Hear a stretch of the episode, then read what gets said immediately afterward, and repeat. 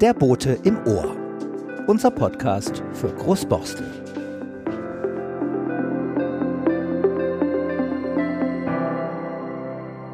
Seine Leidenschaft ist die Kunst. Anaisio Getches betreibt seine Kunstgalerie im Ankunftsterminal des Hamburger Flughafens, fast genau gegenüber dem Welcome Center. Der gebürtige Brasilianer wuchs am Amazonas auf.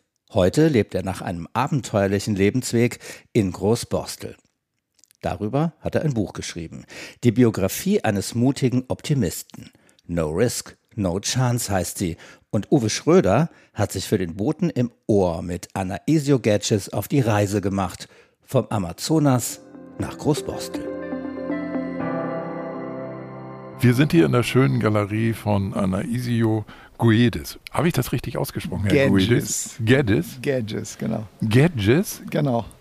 Das ist Portugiesisch? Genau, brasilianisch. Brasilianisch. Genau. Also ein brasilianisch eingefärbtes Portugiesisch. Genau, oder? also unser Portugiesisch äh, in Brasilien unterscheidet sich von Portugiesisch von Portugal. Ich vergleiche, ich, ich habe immer so einen Vergleich zwischen Deutsch aus Deutschland, Hochdeutsch und äh, Österreichische. Also ja. ist gleiche Sprachen, aber man spricht ja. anders. Also man, man, spricht natürlich anders, man ja. akzentuiert anders. Und äh, in Portugal, ich weiß nicht, wie man Gadgets sagt, aber in Brasilien ist Gadgets. Also wir sind in dieser wunderschönen Galerie hier im Flughafengebäude beim Terminal 2, gerade an der Grenze, ne? gegenüber von, von, dem an, von der Ankunft, beim, ungefähr beim Edeka. Dort kann man Kunstwerke kaufen und äh, das, was mich hier besonders interessiert, ist, äh, wie es dazu gekommen ist. Anaisio hat äh, seine ersten Lebensjahre im Urwald verbracht, in Brasilien, im Norden von Brasilien. Und das würde mich interessieren, wie dieser Weg ist. Und wir beschreiben jetzt in diesem kurzen Podcast Ihren ganzen Lebensweg. Sie sind 45 Jahre alt, das darf ich verraten. Ähm, und mit diesen 45 Jahren haben Sie soeben eine Biografie äh, veröffentlicht, äh, die man auch käuflich erwerben kann im Buchhandel oder bei Ihnen hier in der Galerie. Und wie fing das an? Wie sind Sie in den Urwald gekommen? Also erstmal, ich möchte mich bei Ihnen bedanken für diese Möglichkeit, hier bei diesem Podcast teilzunehmen. Das ist äh, wirklich eine schöne Idee und erstmal vielen Dank für diese Einladung. Und äh, ja, wie fing das an? Das ist eine gute äh, Frage. Also dafür kenne ich nicht. Also ich bin in Nordbrasilien geboren im Jahre 75. Und als ich zehn Monate alt war, hat meine Eltern sich entschieden, äh, nach Amazonas äh, umzuziehen. Da lebte schon bereits eine, mein Onkel, also der Bruder meines Vaters hat dort äh, eine, ein großes Grundstück bekommen von der Regierung, die Regierung Brasiliens damals. Da, damals war noch eine Militärdiktatur. Und äh, die wollte A, die Urwald ein bisschen besiedeln und ein bisschen gegen, also vor der Amerikanern ein bisschen schützen. Deswegen haben sie da einfach Leute reingetan und hat gesagt, versuch mal hier das Beste draus zu machen. Und mein Onkel hat wirklich das Beste draus gemacht, hat wirklich eine, eine, eine riesen Grundschule, hat gesagt, Mensch, willst du nicht hier äh, vorbeikommen und mir helfen? Und mein Vater hat sich dann entschlossen, nach Amazonas umziehen. Und äh, so fing das, äh, diese Abenteuer an. Und äh, ich war damals zehn Monate alt. Ich habe in Ihrem Buch gestöbert. Also ich habe es noch nicht ganz durchgelesen, muss ich gestehen. Ich habe also noch einen guten Teil vor mir, also werde das abends lesen. Ähm, wir, ähm, darin habe ich gesehen, dass die Gebäude natürlich gar nicht so waren wie die Gebäude hier in Deutschland. Es war so, wenn ich es verraten darf, dass die Dächer nicht ganz dicht waren. Ja, ja ich glaube, das können Sie selber besser als ich beschreiben, weil äh, man, kann, man kann sich das nicht vorstellen. Das war eine, eine improvisierte Hütte, war das. Also wirklich äh, quadratmetermäßig wahrscheinlich das auch um die 30 und wir haben so wirklich bei Sonnenschein schien die Sonne, bei Regen äh, regnet rein. Wir mussten immer ein bisschen rücken, diese, diese äh, ich weiß nicht, wie man das Schindeln. nennt. Genau, muss man das rücken. Aber das war, das war eigentlich für mich dann mal ein schönes Leben. Also das ist, ähm, ich, ich bin froh, dass ich das alles erlebt habe, weil nur dann hat man äh, so viel zu erzählen. Nun, das war eine Farm. Was wurde dort angebaut? Also wir haben in unserer äh, Plantage, wir haben Kakao und Zuckerrohr. Das war unser Haupt äh, äh sozusagen äh, Plantage. Hatten Sie auch Tiere? Ja, wir haben alles, äh, was Sie sich vorstellen können. Wir haben Hühner, wir haben ähm, Schwein, wir haben Stiere, wir haben Kühe, wir haben, wir haben einen Papagei als Haustier und mein Vater ist fast jeden Tag Jagd gegangen und entsprechend haben wir immer wild gegessen. Also mindestens ein oder zweimal die Woche haben wir wild gegessen. Wurde dieses Land den Ureinwohnern, die dort schon immer gelebt haben, weggenommen von der nein, nein, Regierung? also die, die Ureinwohner, die waren nicht äh, weit weg von uns, also ungefähr so 15 Kilometer. Das war, müssen Sie sich vorstellen, es gibt die Transamazonica, die ganz bekannte äh, sozusagen Urwaldstraße. Die ist zigtausend Kilometer äh, lang und von dieser Transamazonica ging es eine, ein schmaler Weg durch den Urwald und dieser Weg war 15 Kilometer lang. Der Grundstück meiner Onkel war der erste auf der, wenn man reinkam, auf der linken Seite und 15 Kilometer am Ende, da war ein Reservoir, Reservoir ich weiß nicht, wie man sagt, wo die Indigenen gewohnt mhm. haben. Und da haben sie immer gewohnt, aber die wurden nicht berührt. Also, aber wir, wir wohnt wirklich nah dran. Hatten Sie Kontakt mit nein, denen? Nein, nie, nie, mhm. nie. Also die, die haben keinen Kontakt mit Weißen. Also das ist. Aber Sie hatten mit den Kontakt mit den Lebewesen, die dort Ureinwohner sind. Da, da, war man gezwungen. Ne? Also, ja, was war das? Also wir, ich hatte fast täglich Kontakt mit äh, Skorpionen, habe ich fast jeden Tag gesehen, mit äh, Krebs, äh, mit Spinnen, also gefährliche Spinne und Schlange. Und äh, Schlange habe ich da eine, eine schlechte Erfahrung gemacht, weil äh, bis heute habe ich leider noch eine, eine Phobie und Ängste vor Schlangen, weil ich hatte eine wirklich angepackt. Und zum Glück, also sie lag in einem Loch und anscheinend hat sie sich da nur gesonnt. Ich hatte sie angepackt und als ich, äh, ich dachte, das wäre irgendwer so ein Stück Stoff. Das war bunt, das war wunderschön. Ich war klein damals und ich hatte einfach meine Hand in dieses Loch reingesteckt und als ich merkte, dass das Ding sich bewegt haben, habe ich meine Hand sofort rausgeholt, geschrien. Mein Vater kam raus und hat sofort, er wusste sofort, worum es ging, hat sofort auf diese Schlangen äh, geschossen und auf einmal zieht er diese, diese Schlangen damit einen Stock raus. Das war ein zwei Meter giftige Schlangen. Also solche Erfahrungen hätte ich mir äh, gespart, aber das war eben täglich äh, nicht zu vermeiden. Sie haben relativ früh angefangen zu verkaufen. Was haben Sie verkauft? Also ich meine, meine allererste Job, ich glaube, ich hatte mit fünf äh, gehabt. Das war meine erste Job, die ich in Erinnerung habe. Kann sein, dass es einen davor gab, aber meine allererste, das war so, wir haben damals schon in St. Paul gelebt. Wir haben eine Zeit lang in Amazonas gelebt. Dann hat mein Vater sich entschlossen, nach St. Paul umzuziehen. Und als wir in St. Paul ankamen, ich hatte mich da ein bisschen gelangweilt, weil das war auf einmal, das war eine große Stadt, das war anders in und das war nicht mehr diese Ruhe, die wir da hatten. Und mein Cousin hat äh, Fußball gespielt. Ich, ich komme aus Brasilien, jeder denkt, wenn man aus Brasilien kommt, man muss tanzen oder Fußball spielen. Ich kann weder eine noch die andere. Muss ich mich konzentriert auf, sagte ich, dachte, vielleicht das kann ich besser. Und äh, ich könnte mich immer gut verkaufen. Dann mit fünf habe ich beobachtet, wie ein Nachbar gegenüber hatte angefangen, seine, seine Grundstück zu äh, zu, wie sagt man, zu renovieren. renovieren. Und ich hatte gesehen, ich hatte, Mensch, vielleicht braucht er Hilfe. Dann bin ich rübergegangen, hatte gesagt, wenn Sie mir und mein, mein großer Bruder, mein Bruder ist drei Jahre älter als ich, der war damals acht, wenn Sie uns bezahlen, dann machen wir das für Sie. Sie, Sie muss, äh, können Sie sich entspannen. Er meint, das machen wir. Er hat zwei Dobermänner. Ähm, bei dieser Dobermänner habe ich tierisch Angst, weil das war Schutz für dieses Haus.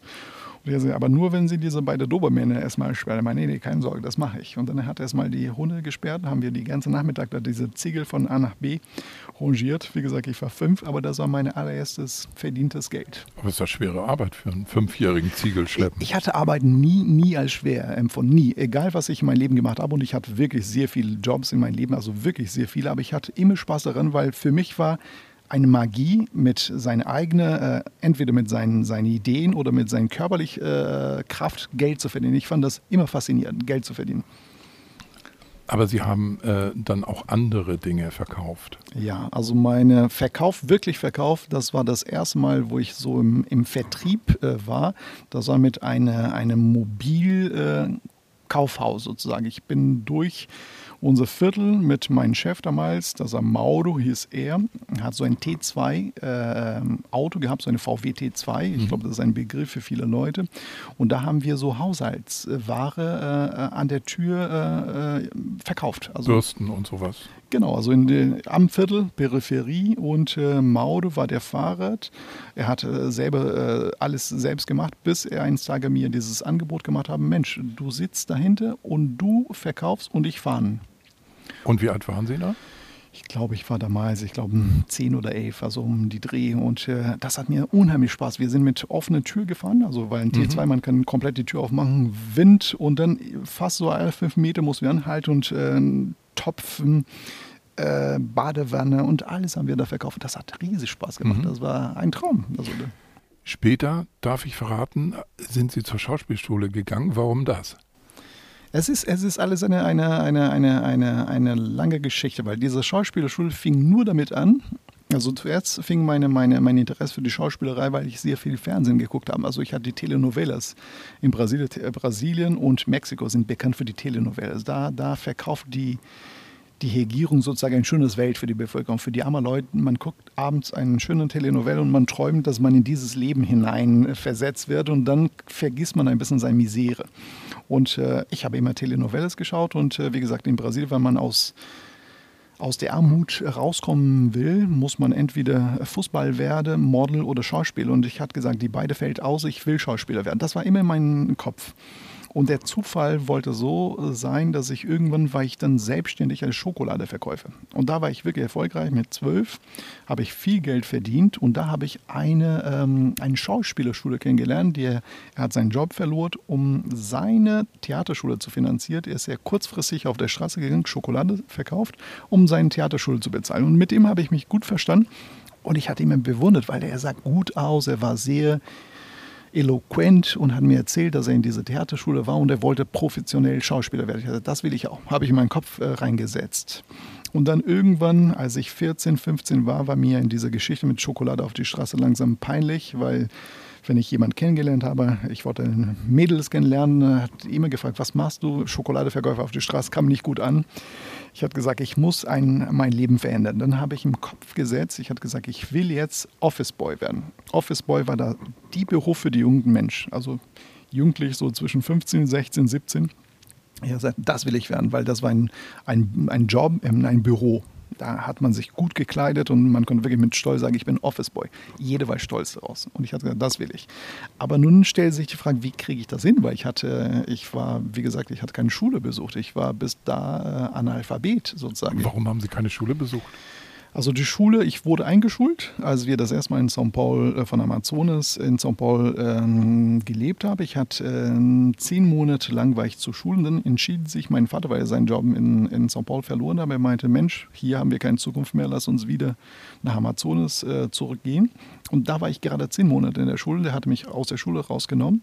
Und dann sind wir wieder zu meinem Onkel in ähm, Amazonasgebiet gegangen und die nächste Schule war 100 Kilometer entfernt. Und da war die Schule äh, beendet. Also das äh, zehn Monate in meinem Leben war das, was ich in Brasilien mir sozusagen als Schule äh, verschreiben kann. Aber Sie mussten ja rechnen können, wenn Sie verkaufen, dann müssen Sie ja richtig Geld Das könnte ich immer gut. Das könnte ich immer gut rechnen. Mhm. Das war mein Glück. Also mit, ich glaube, mit vier schon konnte ich wirklich sehr gut rechnen. Und man sagt immer, für einen guten Verkäufer, das A und O ist Rechnen. Und das war wirklich, was ich immer konnte. Und nach wie vor kann ich das sehr gut. Und äh, dann, wie gesagt, äh, stellt sich äh, diese, stand da bei diesem Vorstellungsgespräch, Horse hieß meine, meine, diejenige, die mich eingestellt haben. Das war witzigerweise, das war äh, eine, eine, eine Weberei, die nicht weit entfernt war von unserem Haus. Und das waren zwei Deutsche. Also die haben diese Weberei von deren Eltern geerbt. Und dieser Deutsche, die war, das war die erste Deutsche, die ich in meinem Leben gesehen habe. Ich hatte zuvor. Moment nochmal, das ist in Nordbrasilien. Nee, nee, das ist in São Paulo. Das Wieder in São Paulo. Genau, das ist in São Paulo, ja. diese, in diesem Büro, wo ich als Office Boy ja. gearbeitet habe. Und als ich da vor diesem Vorstellungsgespräch stand, fragt mir diese Sekretärin, ähm, was haben Sie bis jetzt gemacht? Ich habe gesagt, ich, äh, ich habe selbstständig äh, bis jetzt in meinem Leben gearbeitet. Haben Sie äh, einen Schulkarte? Ja, ich habe alles. Dann schreiben Sie hier, dass Sie alles haben und äh, Sie werden eingestellt. Dann wurde ich eingestellt als Office Boy. Aber ich glaube, nicht mal zwei Wochen später merkt sie, dass ich da Schwierigkeit mit Lesen und Schreiben. Sie meinen, Moment mal, irgendwas stimmt mit dir nicht. Und dann habe ich äh, wirklich äh, Tacheles gesprochen und gesagt, ich kann weder schreiben noch lesen, aber ich kann viele andere Sachen gut. Und sie fand das gut, diese Art und Weise. Wir behalten dich, aber dann wir beschäftigen jetzt mit anderen Sachen. Du, du erledigst Sachen für uns, die mit Persönlichkeit zu tun haben. Du gehst zur Bank, du sprichst mit uns, du bringst schneller Boot und dies und das. Und da habe ich ein Jahr lang gearbeitet in diesem in diese Büro und wurde dann gefeuert, weil ich zum Militärdienst gehen muss. In Brasilien muss man mit 17-Jährigen muss man mhm. zum Militärdienst, wird man ein, einberufen. Und wenn die Firma das versäumt, eine Mitarbeiter, bevor er 17 wird, bevor er bei der Armee äh, einberufen wird, wenn die Firma das versäumt, dann muss sie eine Abfindung bezahlen. Und das ist bei mir passiert. Die haben mir eine dicke Abfindung bezahlt. Und dann kam mir in die Erinnerung diese äh, Freunde, die ich auf der Straße kennengelernt habe, die Schauspiel studiert haben. Ich hatte gesagt, jetzt mit dieser, dieser äh, Menge Geld will ich nicht mehr selbstständig werden, ich werde jetzt Schauspieler. Und dann bin ich zu dieser Theaterschule hingegangen, hat gesagt, was kostet hier eine, einen Monat? Und dann, die haben mir einen Betrag genannt. Ich hatte gesagt, ich bezahle Ihnen ein Jahr im Voraus. Die Idee dahinter war folgendes. A, ich konnte eine Rabatte bekommen und B, ich hätte kein Problem ein Jahr lang, weil wenn ich das Geld behalten würde, hätte meine Eltern wahrscheinlich Geld benötigen, hätte ich meine Eltern Geld gegeben oder ich hätte das Geld ausgegeben und dann wäre ich in dieser Theaterschule nicht so lange gewesen. Ich hatte ein Jahr im Voraus bezahlt und so fing meine Theaterschule in Brasilien. Und dann? Und dann habe ich da, dieses ein Jahr ging es schnell, wie, wie ich mir nicht erträumen könnte.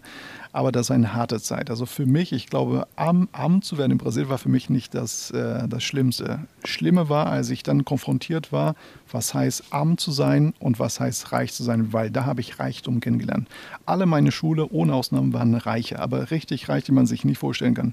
Die meisten sind mit Chauffeur äh, in die Schule gebracht worden, die meisten kamen direkt aus der privaten Schule in diese Theaterschule. Das war die bekannteste Theaterschule Brasiliens. Macunaíma hieß die. Bis, bis heute gibt es dort diese Schule. Und ich bin da nur gelandet wegen dieser Zufall auf der Straße, die ich jemand da kennengelernt, weil sonst wahrscheinlich hätte ich diese Theaterschule niemals in meinem Leben äh, entdeckt. Mhm. Aber ich hatte mir gesagt, wenn dann Makunaima, das ist äh, da, wo ich, weil ich wollte unbedingt, äh, ich wollte bekannt werden. Ich wollte, ich wollte eine bekannte äh, Schauspieler in Brasilien werden. Und wie gesagt, nach einem Jahr habe ich schnell verstanden, dass ähm, es war nicht einfach, morgens in dieser Glamour-Welt äh, zu leben mit diesen äh, tolle Menschen und dann abends zurück in die Peripherie, häufig ohne das Geld für den Bus, Busfahrt. Also ich muss eine, eine U-Bahn, zwei Busse muss ich hinausnehmen. Und in Brasilien gibt es keine Fahrkarte, wo Sie einmal im Monat kauft und äh, dann können Sie überall hinfahren. Nein, jedes Mal, wo man in eine, in eine U-Bahn oder in einen Bus reinsteigen, muss man bezahlen. Und häufig habe ich das Geld nicht gehabt. Und das war ein Konflikt für mich. Das war eine, eine, eine schlimme Zeit. Dieser Glaube, ich werde hier aus dieser Misere rauskommen und es gibt nur eine Möglichkeit, dran zu glauben, dass es eine Lösung gibt, und zwar Schauspieler zu werden, bekannt zu werden. Und nach knapp zwei Jahren habe ich angefangen, wirklich Geld zu verdienen, auch mit der Schauspielerei. Ich hatte eine Agentur in São Paulo gefunden und die hat mich dann vermittelt für Werbspots, für kleine Statistikjobs und so weiter. Und dann irgendwann habe ich gedacht, Mensch, äh, es geht noch mehr, es geht noch mehr. Und dann habe ich angefangen, andere Menschen kennenzulernen aus diesem Milieu, aus dieser reichen Milieu, die in Europa jedes Jahr ein bis zweimal waren und die haben mir vieles über Europa erzählt. Und ich hatte gesagt, da will ich hin. Ich glaube, das ist noch besser als hier. Und dann war mein Plan, ich hatte gesagt, ich will nach Paris, weil in Paris hieß es, da sind die beste Theaterschule der Welt. Ich hatte gesagt, da will ich hin. Und äh, fast alles, was ich in meinem Kopf bis jetzt gesetzt habe, habe ich geschafft. Und damals habe ich gesagt, ich will nach Paris. Und dann habe ich einen wirklich einen super Job in Brasilien Vermittlung bekommen. Das war ein, ein Job in einem, wie sagt man schon, in einem Vergnügungspark. Ich sollte dort eine Vampir spielen, 30 Tage lang.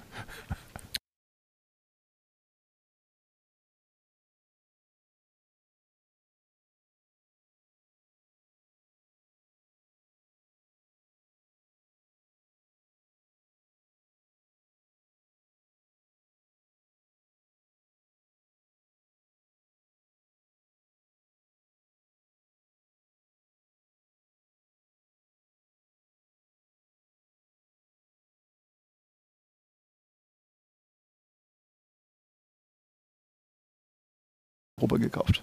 Wo sind Sie gelandet? In Brüssel. Also in hatte, Brüssel. In Brüssel. Also mein Ziel war Paris. Ich wollte unbedingt, äh, ich hätte am liebsten hätte ich von São Paulo in ein Flugzeug in São Paulo eingestiegen und in Paris ausgestiegen. Aber meine, meine Reiseagentur damals hat gesagt, pass auf, ich würde dir empfehlen, kauf dir ein Ticket nach Brüssel Brüssel ist nicht weit weg von Paris. Das ist ungefähr mit dem Zug zwei Stunden. Ich wusste nicht mal, wo Brüssel war. Also ich hatte nie von dieses, nicht mal Belgien wusste ich, dass es existiert.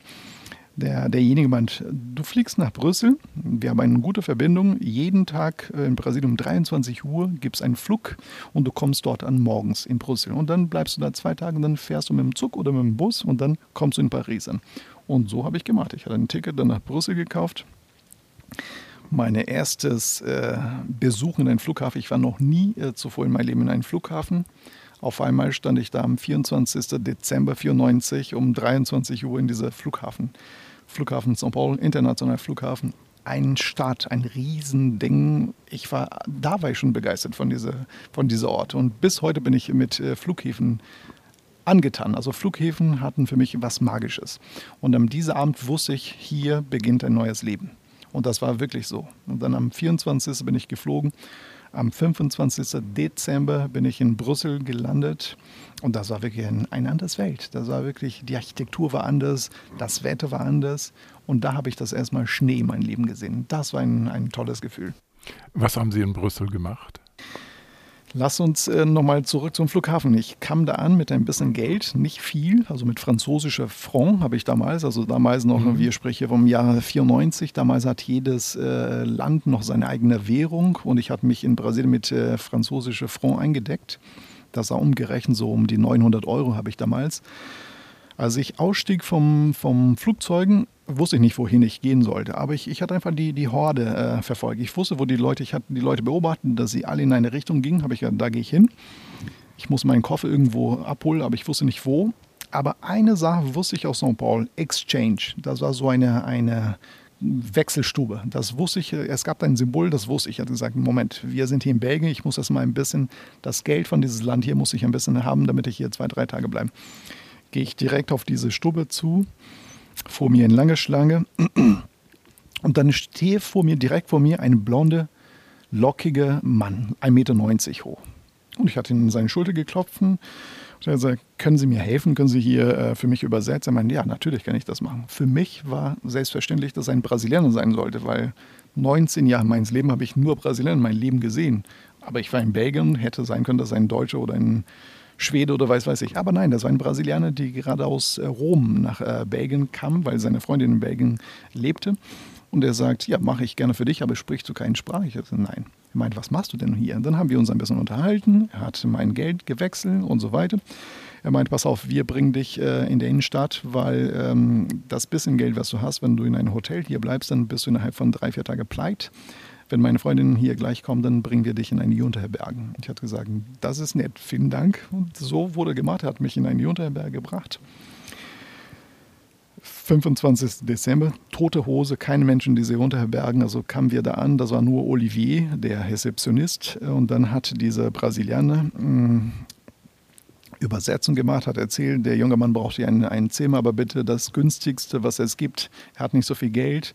Und Olivier hat eine, ein, ich glaube, zehn Bettzimmer für mich arrangiert. Und äh, ich habe mich verabschiedet von dieser, von dieser Brasilianer, mich tausendmal bedankt und dann ist er weg, hat mich viel Glück gewünscht. Und da, ab diesem Moment, dann war ich wirklich alleine auf meinen beiden Beine.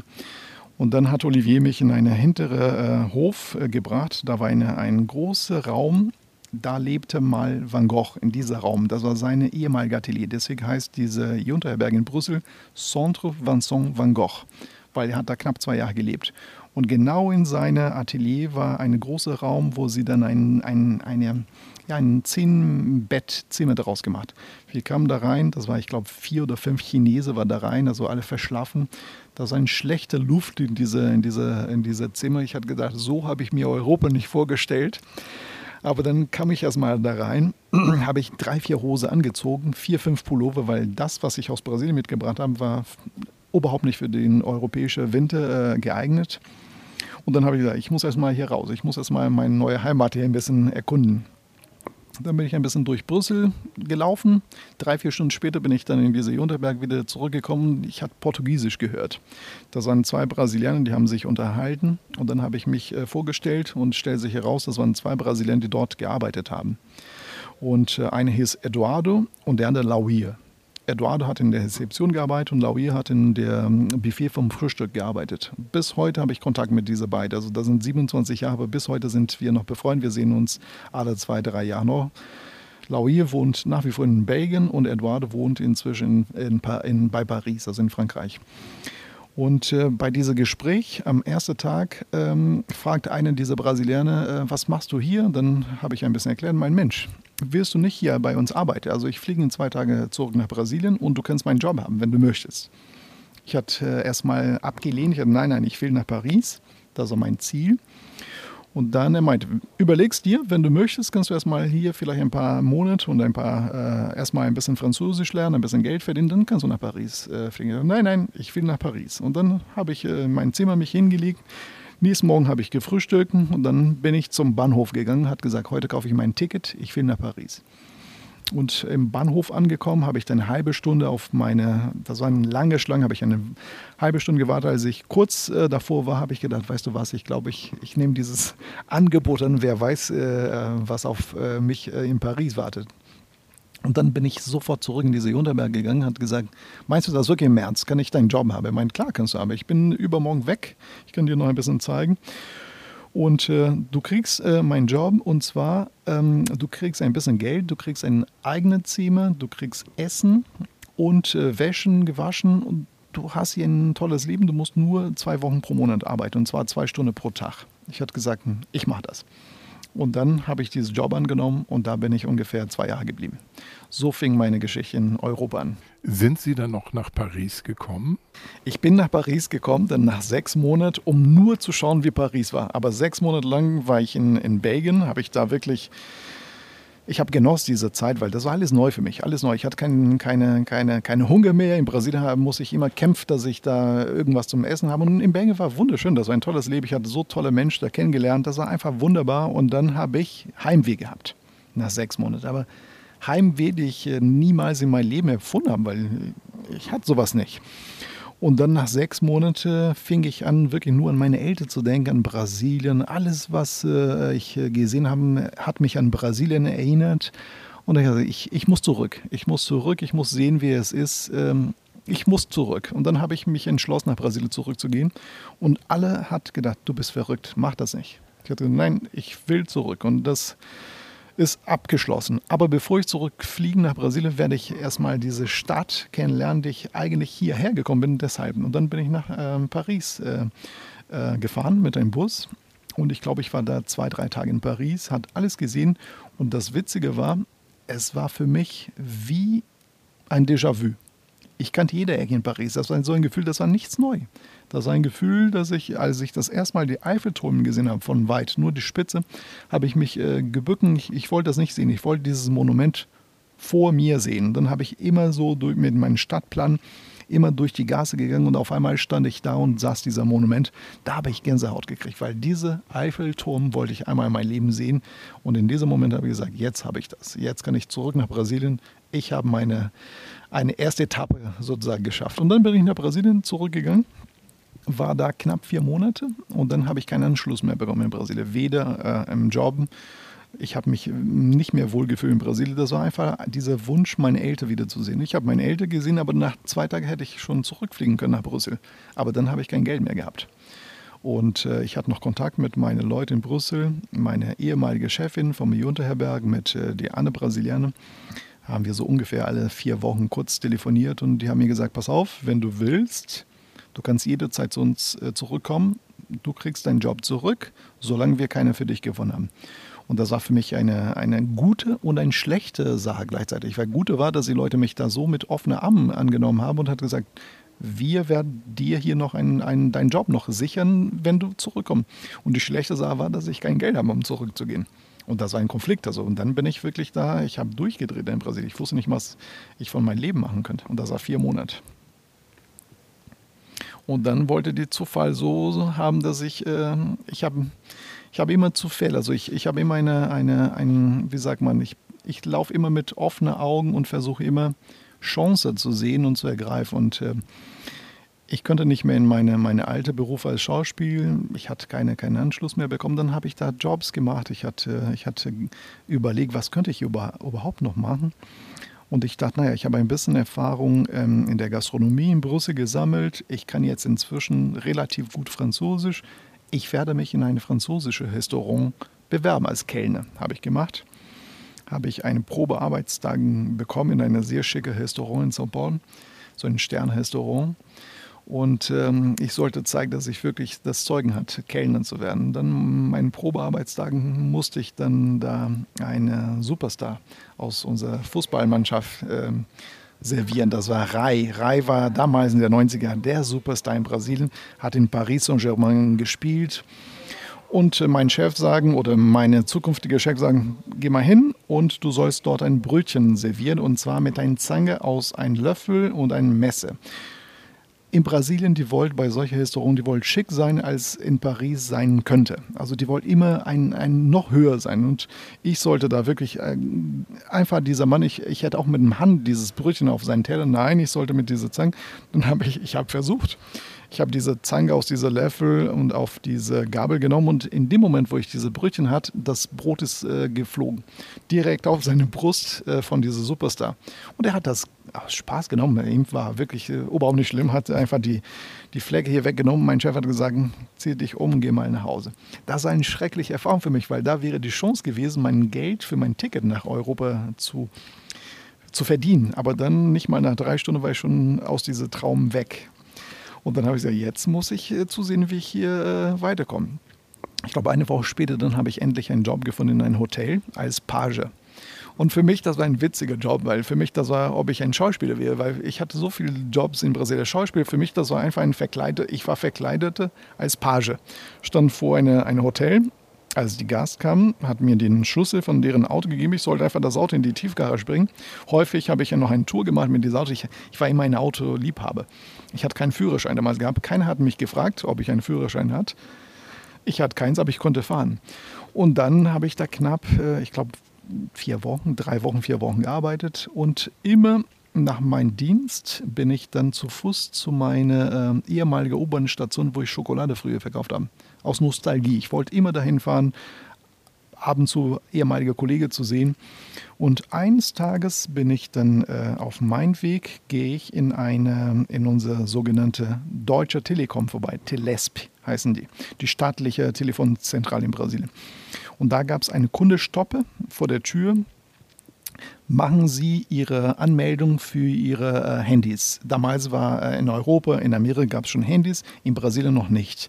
Und man könnte in einem Tombola da ein Handy gewinnen. Ich hatte da eine Formular ausgefüllt. Ich hatte gesagt, bezahl mal nichts. Ich mache das. Mein Name, meine Adresse und so weiter. Ein paar Tage später habe ich einen Brief bekommen, ich hatte einen Handyvertrag äh, bekommen. Aber damit könnte ich nichts anfangen, weil ein Handyvertrag hieß es, man muss eine, ein Gerät kaufen, um diese Nummer dann äh, sozusagen zu nutzen. Ich hatte kein, kein Geld. Aber ich wusste, dass man mit diesem Vertrag Geld machen könnte, weil damals könnte man das handeln wie eine Aktien. Und ich hatte äh, jeder zählt, jeder, ich hatte gesagt, ich habe was gewonnen, ich habe was gewonnen. Aber in meinem meine Milieu, in meinem Kreis, kein Mensch könnte sich ein Handy leisten. Das war viel Geld. Und dann habe ich meinen meine Arbeitgeber da überall erzählt, ich habe ein Handy gewonnen. Und dann meine, meine Personalchefin hat gesagt, Mensch, das ist ja toll, sowas hätte ich gerne. Willst du das verkaufen? Ich hatte gesagt, ja, das will ich. Was willst du dafür? Ich hatte gesagt, ein Ticket nach Brüssel. Sie meinen, das gebe ich dir. Das, das Handy damals wäre ungefähr das Dreifache gewesen, der Wert. Aber ich hatte ein Ticket nach Brüssel, kein Cent mehr, das reicht mir vollkommen. Sie hat gesagt, das machen wir. Und sie hat mir ein Ticket nach Brüssel gekauft. Zwei Tage später war ich in Brüssel. Und seitdem nie wieder in Brasilien, also nur in Urlaub. Damals habe ich mir versprochen, jetzt, wenn ich irgendwann wieder schaffe, nach Europa Fuß zu fassen, ich komme nie wieder nach Brasilien. Kommen wir mal von Brasilien, Brüssel nach Großborstel. Ähm, wie sind Sie denn auf die Idee gekommen, von Brüssel nach Großborstel zu kommen? Also das war im Jahr 97. Ich bin nach Hamburg gekommen. Ich hatte ähm, damals meine Frau kennengelernt in, in Brüssel und Deutschland war nicht auf meine, auf meine äh, Karte. Also obwohl ich eine lange Zeit in Brüssel gelebt habe, war immer im Hintergrund, ich will nach Paris. Aber ich hatte mich häufig ablenken lassen. Ich war noch äh, jung damals. Ich war ja 20 war ich damals und, äh, und hatte ein schönes Leben in Brüssel, muss ich dazu sagen. Und ich dachte, Paris kommt noch.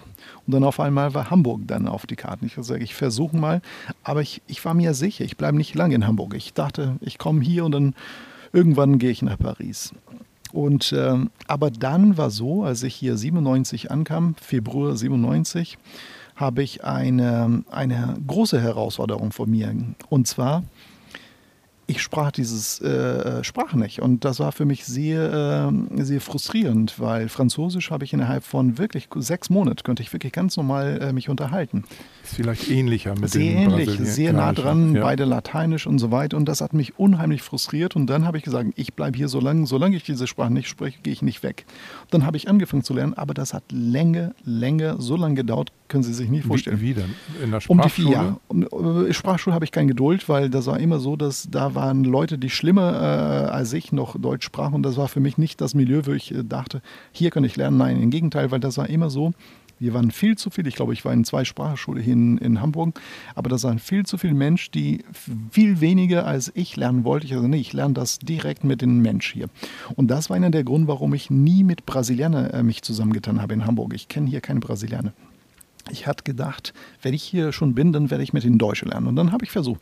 Aber ich glaube, nach vier Jahren könnte ich nicht mal äh, gut. Also das hat mich unheimlich frustriert. Und ich glaube, so nach ungefähr sechs Jahren ungefähr fing wirklich an, wo ich dachte, okay, jetzt verstehe ich diese Sprache, jetzt kann die Leute mich verstehen. Das war eine harte, eine harte Nusse für mich. Und äh, so fing es an.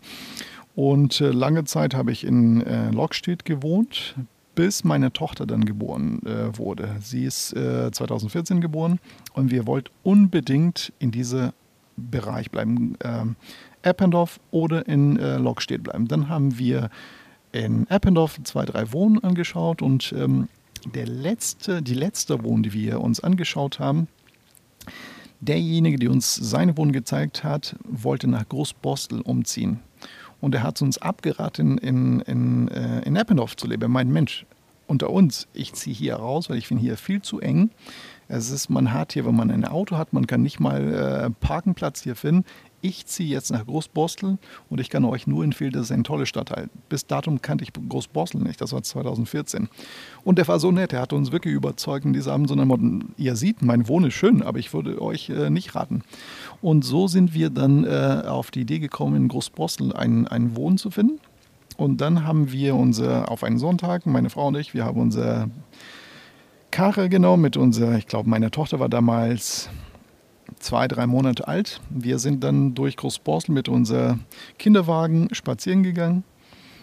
Und dann sind wir durch unsere Anlage, wo wir wohnen. Und ich hatte meine, das war ein Sonntag, ich hatte meine Frau gesagt, dieser Wohnort, das ist, das ist nicht eine Wort übertrieben. Das war genau so gemeint. Ich hatte gesagt, dieser Wohnort, das war ein Wohnen in einer Ecke ohne Nachbar, weder oben noch links, mit einem wunderschönen Balkon. Ich hatte gesagt, dieser Wohn, das wäre mein Traumwohn hier. Zwei Tage später haben wir ein Angebot bekommen für diese Wohnung. Und das sind so Zufälle, das sind so viele ja, Zufälle. Ich sage häufig Zufälle, aber ich glaube, das ist Visualisierung. Also wenn man etwas visualisieren kann, häufig passiert was. Und ich glaube, das ist eine Gabe, die ich seit Kindheit habe, diese Visualisierung. Also diese Galerie habe ich auch visualisiert hier stehe ich jetzt seit sechs Jahren. Das heißt, diese Visualisierung, das klingt sehr einfach. Es ist nicht einfach. Das ist, kostet unheimlich viel Vorstellungskraft, aber das kommt häufig vor, zumindest in meinem Leben. Sie haben ja 2015, also wenig später, in Eppendorf äh, eine Galerie gegründet und zwar am, in der Kümmelstraße? Nein, äh, in der ähm, Mariones-Platz im Mariones-Platz im Keller. Ja. Das ist die Eppendorf Landstraße 77. Achso, die Adresse ist in Eppendorfer Landstraße, aber ich kenne das nur von der Kümmelstraße, weil ich da häufiger im Bezirksamt bin. Genau, äh, stimmt, stimmt. Das genau, ist, das ist ja da genau, direkt. Das ist die ne? Ecke, genau. Äh, ich habe die Galerie auch mal gesehen, da mussten sie immer, äh, das war im Foyer sozusagen, ja. vor, den, ja. vor den Läden. Ja. Äh, und dort haben sie Kunstwerke ausgestellt. Ich das, fand das sehr abenteuerlich. Das war sehr abenteuerlich und ähm, da, da komme ich nochmal wieder auf diese Visualisierung. Bei dieser Fläche kannte ich seit acht Jahren. Ich bin häufig da nach Heppendorf gefahren und habe bei Butni äh, eingekauft und ich saß diese Fläche vor mir und ich saß dort eine Galerie. Acht Jahre davor. Und ich, ich wusste, dass ich aus dieser Fläche was machen könnte.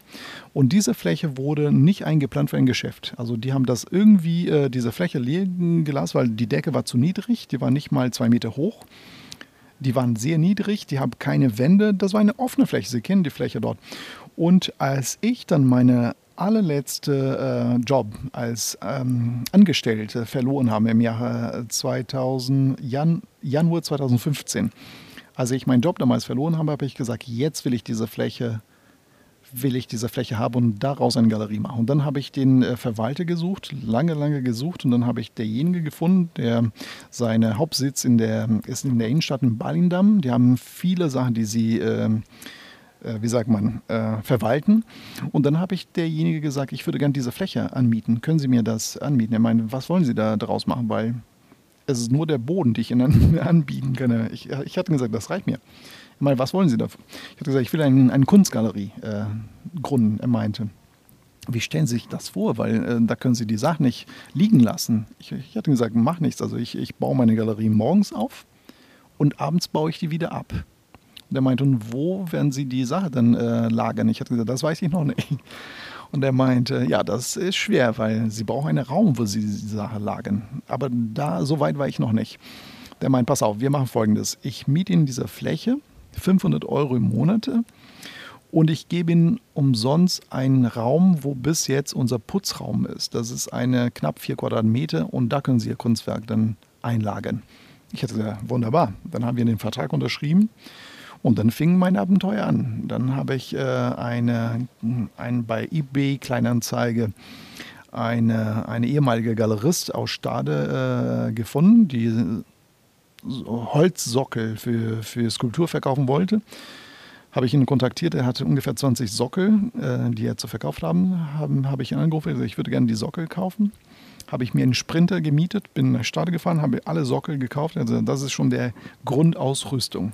Das, äh, das, und dann bin ich nochmal hier, danach bin ich zum Metro bei uns im Papperei äh, gefahren, habe ich mir einen Hubwagen gekauft, weil ich muss die Sache dann von dieser Keller oder von dieser Räumlichkeit auf Palette äh, ähm, stapeln und mit dieser Hub Wagen durch die Labyrinth in diese Einkaufszentren da, bis ich in meine Fläche war. Das war so ungefähr 50 Meter entfernt.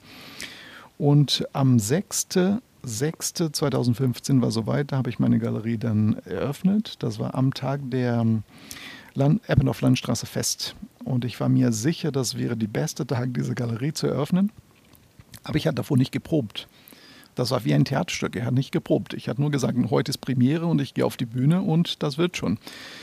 Ich habe viele Leute eingeladen und äh, ich habe gesagt, ab 15, ab, ab 12 Uhr kann jeder kommen. Und äh, ich glaube, um 8 Uhr morgens war ich schon da, habe angefangen, meine Kunstwerke aus, der, aus dieser kleinen Kabuffe äh, zu sortieren alles in seinen Stelle hinzupacken. Und so gegen 12 Uhr kamen die ersten Gäste und ich hatte nicht mal ein Drittel der Galerie eingepackt.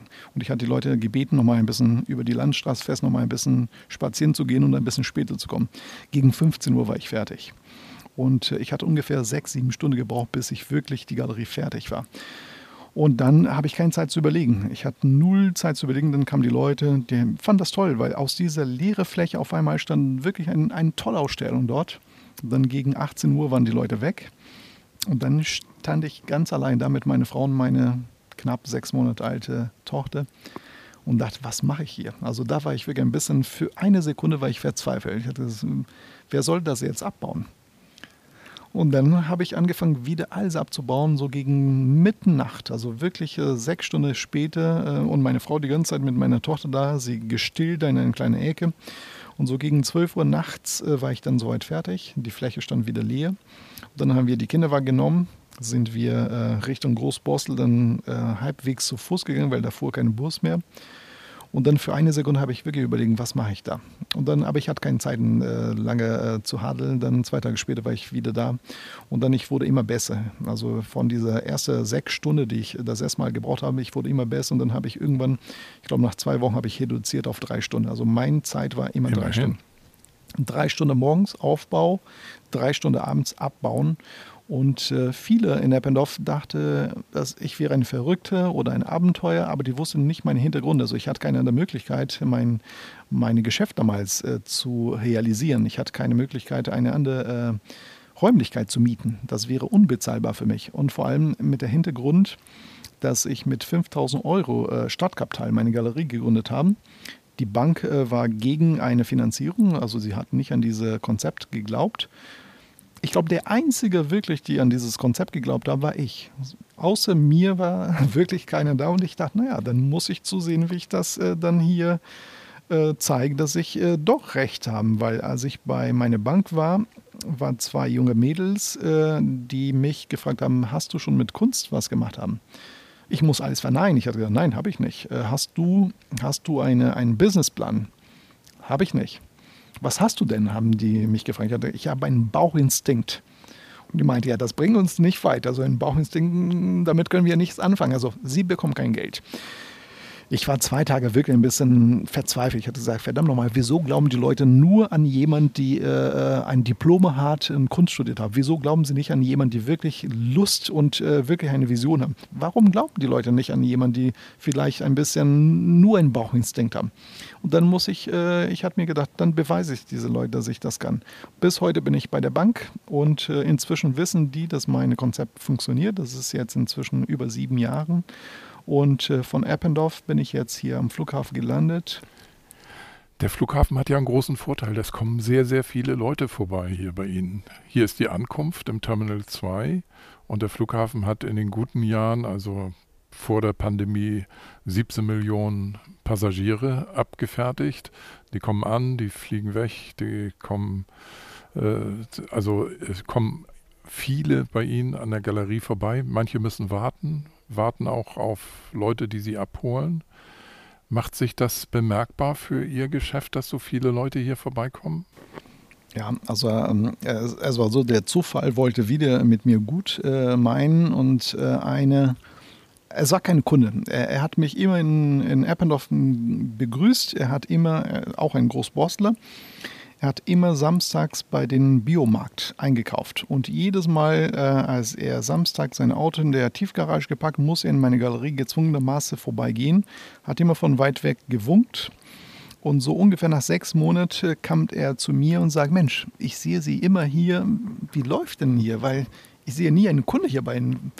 Wie ist das Leben denn hier? Und dann kamen wir ein bisschen ins Gespräch. Stell schnell heraus, dass wir viele Gemeinsamkeit hatten. Er, ähm, seine Stiefmutter kommt aus Brasilien und äh, er hat ein Haus in Brasilien, ein Ferienhaus in Brasilien. Und dann äh, schnell wurde eine, eine, eine, eine, eine Freundschaft zwischen dieser interessante Kunde, kann ich nicht sagen, weil er hat nie was bei mir gekauft. Und er hat äh, viele mit dem Flughafen zu tun gehabt. Und äh, er meint, pass auf, nach einiger Zeit, die wir uns kannten, er meint, pass auf, am Flughafen ist ein Leerstand und ich werde Werbung für dich machen, dass du deine Galerie im Flughafen irgendwann hast, weil hier hast du keine Zukunft. Und ähm, da war in dieser Tag, wo er meinte, da ist ein Leerstand, bin ich sofort hier am Flughafen. Ich hatte da wirklich alles liegen lassen, habe ich mein kleines Auto genommen, bin ich am Flughafen gekommen und dann stand vor dieser Leerstand, war alles äh, mit Werbung äh, verklebt. Und ich stand da und ich saß dieser Maß an Mensch, die ging. Also die ging, teilweise konnten nicht mal die Fläche sehen, weil so viel Mensch an mir vorbeiging. Ich war da eine halbe Stunde, ich habe gesagt, das möchte ich haben das wird meine Galerie hier sein. Und dann habe ich gesagt, ab jetzt, äh, wo muss ich hier anmelden? Wer, wer ist der Vermieter hier? Und ist das überhaupt bezahlbar, so eine Fläche?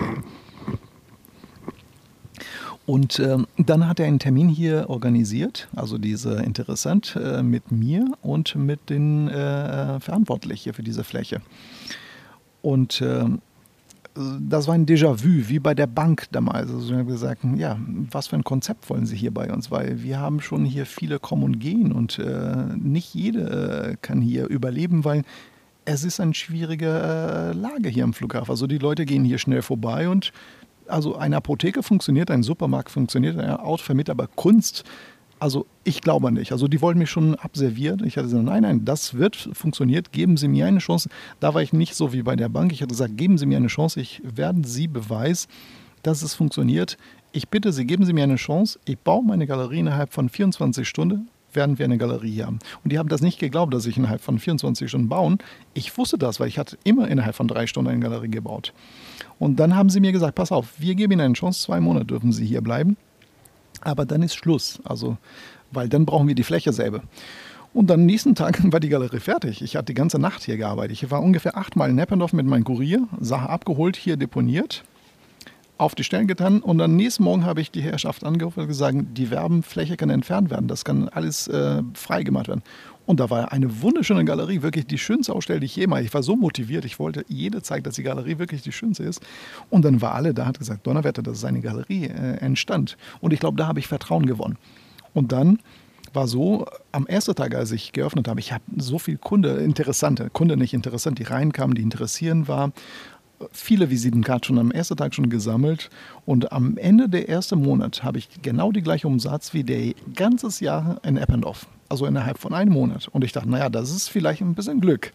Aber das zweite Monat war genauso viel. Und so ging es weiter. Und dann nach zwei Monaten hat der Flughafen gesagt, pass auf, wir verlängern deinen deine Vertrag noch um vier Monate. Du darfst hier noch vier Monate bleiben, insgesamt sechs Monate.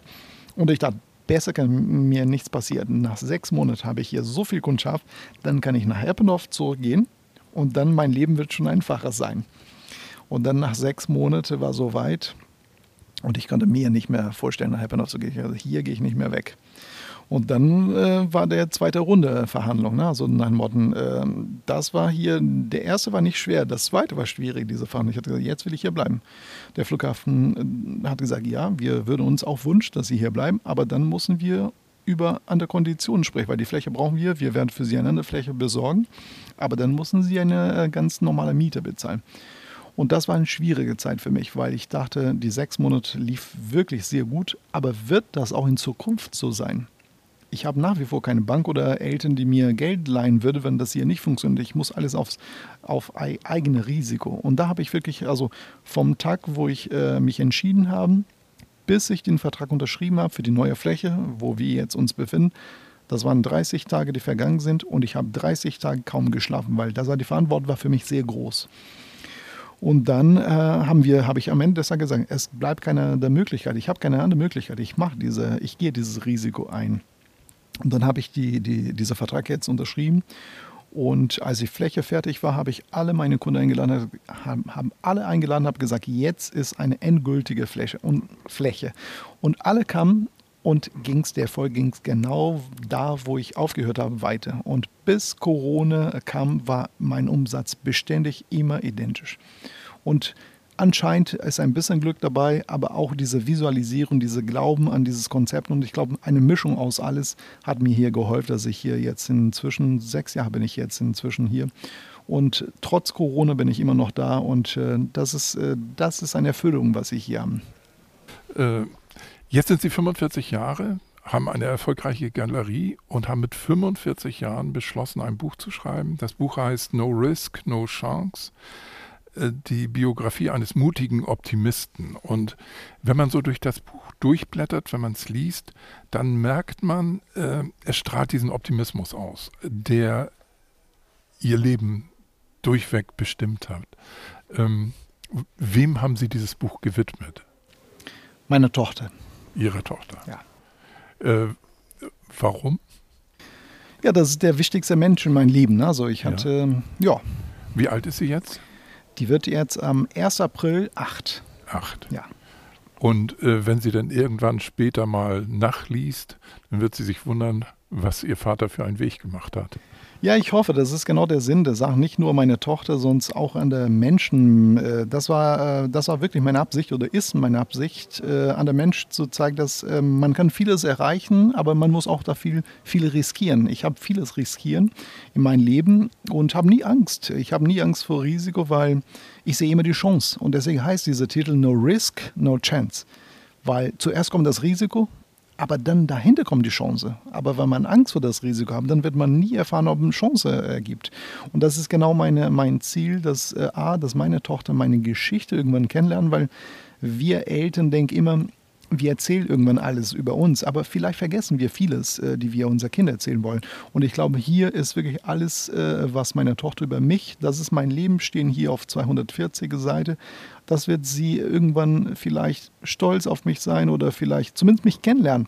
Momentan ist es witzig, weil abends äh, sie liebt, äh, wenn meine Frau äh, liest, äh, damit sie einschlafen. Noch vor kurzem war Harry Potter Sie konnte wirklich, ich glaube, die haben da mehrere Bücher hintereinander ohne Pause. Und dann kommt der Papa nach Hause mit seinem eigenen Buch. Ich hat gesagt, möchtest du, dass Mama äh, das Buch jetzt abend liest? Ja, gerne. Machen wir das. Nach einem Kapitel hatte, na, wie finden Sie, langweilig. Aber das ist meiner Ansicht nach, das ist das beste Buch für meine Tochter, weil das für sie als Kind ist so langweilig, weil die Geschichte für sie interessiert sie noch nicht, aber sie schläft sofort ein. Das ist das beste Buch, damit sie schläft. Wir haben ja die Gelegenheit, bei der Mitgliederversammlung im Kommunalverein am 9. März um 19.30 Uhr in der Kirche St. Peter noch mehr aus ihrem Leben zu erfahren. Und ich freue mich schon sehr, dass wir uns dort wiedersehen. Ich sage erstmal herzlichen Dank für diesen Besuch hier bei Ihnen in der Galerie, dass wir Sie interviewen durften. Danke. Ich, ich habe zu danken, Herr Schröder. Ich finde das wirklich ein, ein, wirklich eine tolle Sache, was Sie da machen für unser Stadtteil mit dem Bosler Boot. Also vielen, vielen Dank an Sie und ich freue mich auf diese Termin und Wir kannten uns noch vor ein paar Tagen persönlich noch nicht und ich, ich muss wirklich sagen, das ist so, Sie, Sie sind so eine tolle Person, eine angenehme Person, das macht wirklich Spaß mit Ihnen zu reden. Vielen Dank, wirklich vielen Dank. Ich, ich habe zu danken, danke. Vielen Dank.